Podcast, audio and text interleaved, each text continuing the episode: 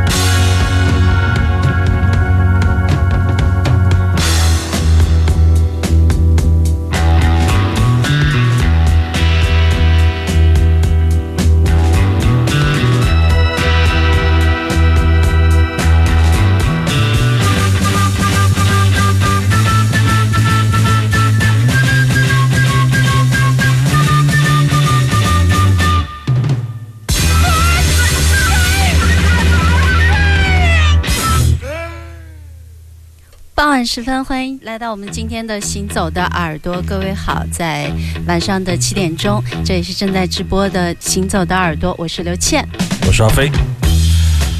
非常模拟的声音，这是一张一九六九年的一个乐队，叫做失焦、失去焦点的意思，out of focus。看看白人、黑人是如何飞行的。这首曲子，看着这个曲目名就。很飞啊！这是一九六九年的一支泡菜摇滚，德国的这个 Crow Rock，慕尼黑的一个迷幻摇滚乐队。那么我们在节目里经常提到很多这样的泡菜乐队，怎么说呢？我们可以听到很多很多的风格对他们的影响。当然呢，正统的美式的这个蓝调摇滚。以及蓝调摇滚衍生出来的迷幻蓝调摇滚啊，Blue Chair 为主要的领头人的这一帮乐队，给他们这些年轻人很大的冲击。所以说这个名字呢，也是从这个美国乐队的曲目里来的，也有软机器的那些影响。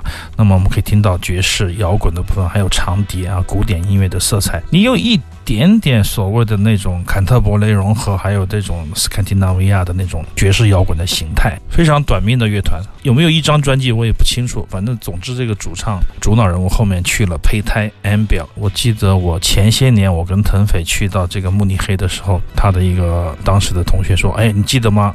当年的胚胎乐队经常在我的工作室演出，能不能去你们的音乐节？很想请他们来，但是他们那个时候有十一个还是十二个人，这么大编制，正宗的这个嬉皮士。”摇滚乐团，后面我们就犹豫了，结果过了两年的那位首脑去世了，他的女儿来承接这样的一个乐团。说到这个乐团，就想到了胚胎，在那个年代，这一帮来自于德国的年轻人受到很多西方的影响，但是。同时又演奏了自己风格的乐团，非常精彩的声音。那么今天其实有一个特别的之处是，以前我们音频转录都是用这个尼夫的这个调音台来做这个前级嘛。今天这些曲子几乎都是用的 SSL 九千，就是又换了一种模式的。当年九十年代初的调音台的这个音质，大家也许可以听到有什么不一样。我想应该听不到吧，但是我可以感觉得到。SSL 特别的，你是升级了吗？特别的另外一种风格吧，比较高清，比较发烧，而且低频也非常的狠，而且很有能量感。我个人觉得，在我们的这么多节目里，第一次听到有这样冲击力的这个声音，我觉得非常的舒服。当然，跟这个尼夫是不一样的风格，一个模糊，但是却有味道一点，一个威士忌，一个。清酒之类的吧，我也不知道。反正今天有很多好听的音乐，因为我们很久没有直播了，也存了很多好货啊，慢慢的跟大家一起分享。中间一度本来是要直播的，又是因为疫情的原因，我俩的这个时间又对不上的原因，各种原因吧。对，让您久等了。也不知道就是这样的声音传到大家的耳朵里，经过我们身上的信号的输出，然后每个人的接收器都是不一样的，不知道效果是怎么样的。嗯，但是很有想象力的。Thank you.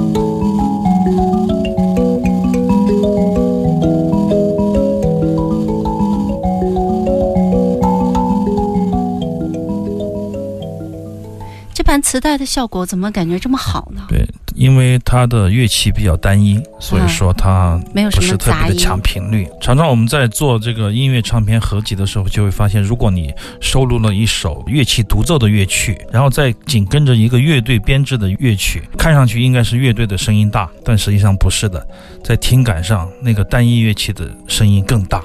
显得一放乐队就觉得垮了，这是我在长期跟刘英的这个实战工作中 学到的知识，就是他给人的听感其实很奇妙的东西。他是不是他的空间更对他一他他一个人走在这个路上，他就觉得一个人对啊，就是他和和一群人，一群人是不是有的时候处理不好，会显得他很脏，而且很抢，频率是各方面它就比较复杂，相互之间的影响也会让听感变得小。说回这个磁带吧，一九九五年的，应该是九五或九四之间的一个磁带。他演奏的不是最好的，因为我收藏很多这个 Mabira，就是这个拇指琴的。但是我觉得它是很有代表性的。首先，她是一位白人女性去学习，最早学习这个拇指琴的，而且得到了这个少纳人的认可，是真正的十六岁开始学习这门乐器。然后她也有一个非盈利的组织来宣传和推广这个拇指琴。在八九十年代啊，这位 Erica Azim，她是一个加州人。但是却演演奏和演唱这个津巴布韦的拇指琴，是那天我在朋友圈晒这个磁带，你带过就说这是美国的津巴布韦拇指琴。对对对，他是在美国，但是他就喜欢这种形式。很多朋友都喜欢拇指琴，他觉得特别是现在的这个需要心灵治疗的人越来越多。还有一些就是比如说合唱团队，他们合唱团在无伴奏的合唱的时候，偶尔会加入一点点乐器。对，实际上在我们现实过程中，我记得是五年前、五六年前的伊娃。比托瓦啊，在现场拇指琴演唱了一首他的歌曲。实际上，一个音乐家他只要善于去利用这个乐器，能成为他的音乐的一部分，也就非常好了。但是实际上，木指琴演奏起来是比较困难的，它不太容易被轻易的用于瑜伽或者说是心灵治疗的伴随音乐，因为有时候不如一个夯来的那个 那种打击乐器来的简单容易，它还是需要一定的练习，特别是在节奏上，那个中高低音的这个节奏分配上，我觉得是很考验的。一个没有音乐素养的素人。很难演奏好一个木质琴的乐曲，因为它有那种左右互搏、一手画方画圆的那种节奏的那种分家，所以说没有经过训练，可能很难达成。因此，要演奏出正宗的这个津巴布韦的味道，而且还能够演唱的话，那就是一个高手了。对，而且他唱的，我觉得也非常的呵护、清灵吧，我觉得。我觉得在那个年代呼唤这个心灵治疗来自于这个部落的来自于他们觉得是修行是灵魂把病症带走的一种手段。在这种仪式感的这个衬托之下这种音乐显得它有一些除了音乐之外其他的一些曼妙的作用吧我觉得也是一种心灵的暗示。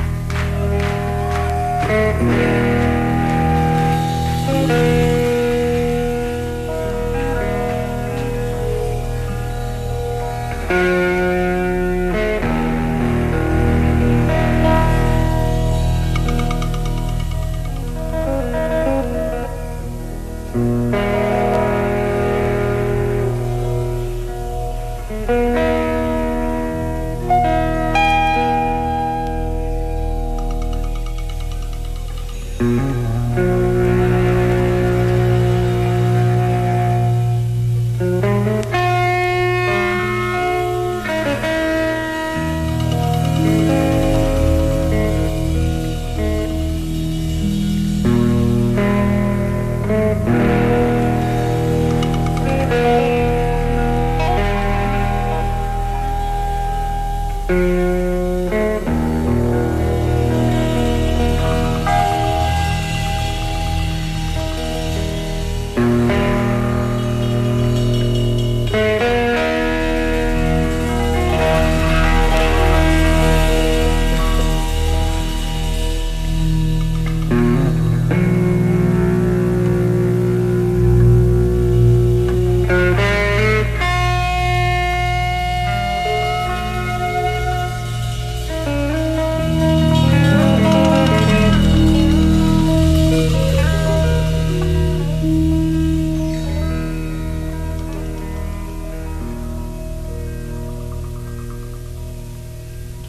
是因为这个感恩而死买了这个三张的 LP 唱片，实际上里面什么都没有，后面才知道里面还有当年的节目单，还有很多纪念品。很明显我被卖家骗了，但是我被 Santana 的1978年的这一首曲子向 Miles Davis 致敬的这个 In the Silent Way，就是特别好的一张专辑。有人翻译成这个寂静时刻、寂静之路什么的。这首曲子我非常的热爱，但是当桑塔纳演奏起来的时候，我还是起了一身的鸡皮疙瘩。最好的桑塔纳在向他们的最棒的。